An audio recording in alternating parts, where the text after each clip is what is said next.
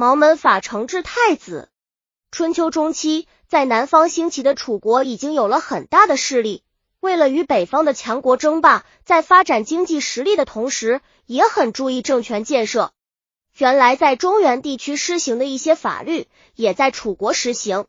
比如有一条法令规定，群臣、大夫、诸公子入朝，马蹄见雷者，庭里斩其，其狱。这是一条由庭里掌握的法律，是维护宫廷尊严和安全的一条重要法令。楚国当时称之为毛门之法。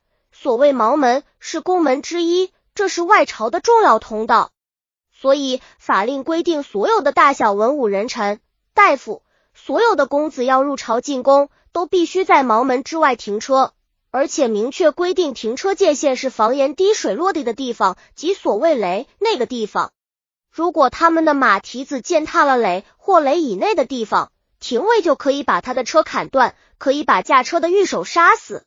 法律规定非常严格，自的是让大家认真遵守，谨慎从事。楚穆王死后，他的儿子熊吕继位，是为楚庄王。楚庄王元年，就发生了公子与子仪作乱，虽然很快平息下去，也使他不能不加强戒备，于是重申了毛门之法，要求廷里严格执行，绝不宽容。有一天，外边的雨下的挺大。庄王身处深宫，并不知道。他忽然想起一件急事，便派人快去把太子找来。太子心说父王有急令召唤，出门乘车就直往皇宫驶来。雨下的越来越大，皇宫的院中到处都积起了雨水。驾车的御手为了不让太子淋着雨、踩着水，就把车尽量往宫门跟前靠。车进茅门，马蹄已经踏过屋檐滴水线。是为马蹄溅垒，这就触犯了毛门之法。太子虽然已察觉这个情况，而当时认为今天下这么大的雨，算是特殊情况，按理可以灵活处理一下，也就没太当回事，忙着下车进宫。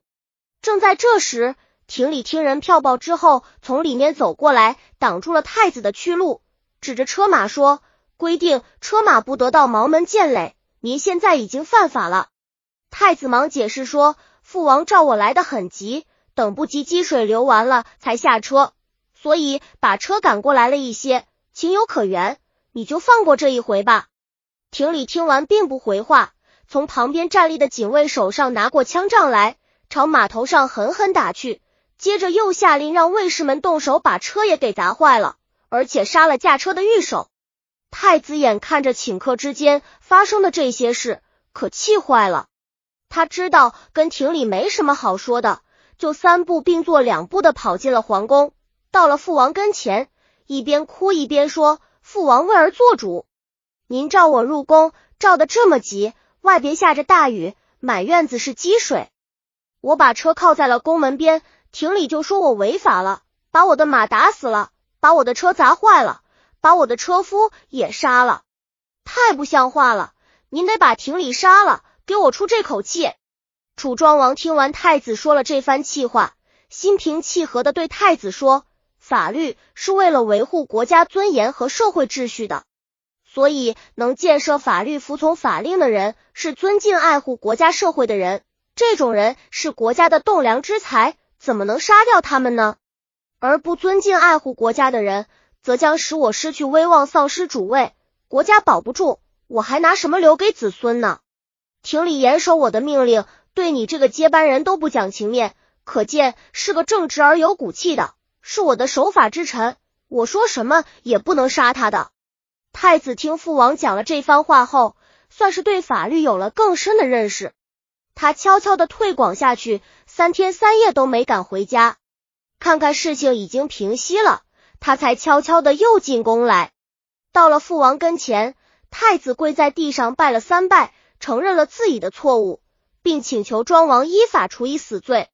庄王见太子已经有了认识，就原谅了他，并把太子留在身边，让太监去把廷里请来，当着太子的面表彰廷里勇敢的维护法律尊严、严格执法的正确做法，提升爵位二级，以资奖励。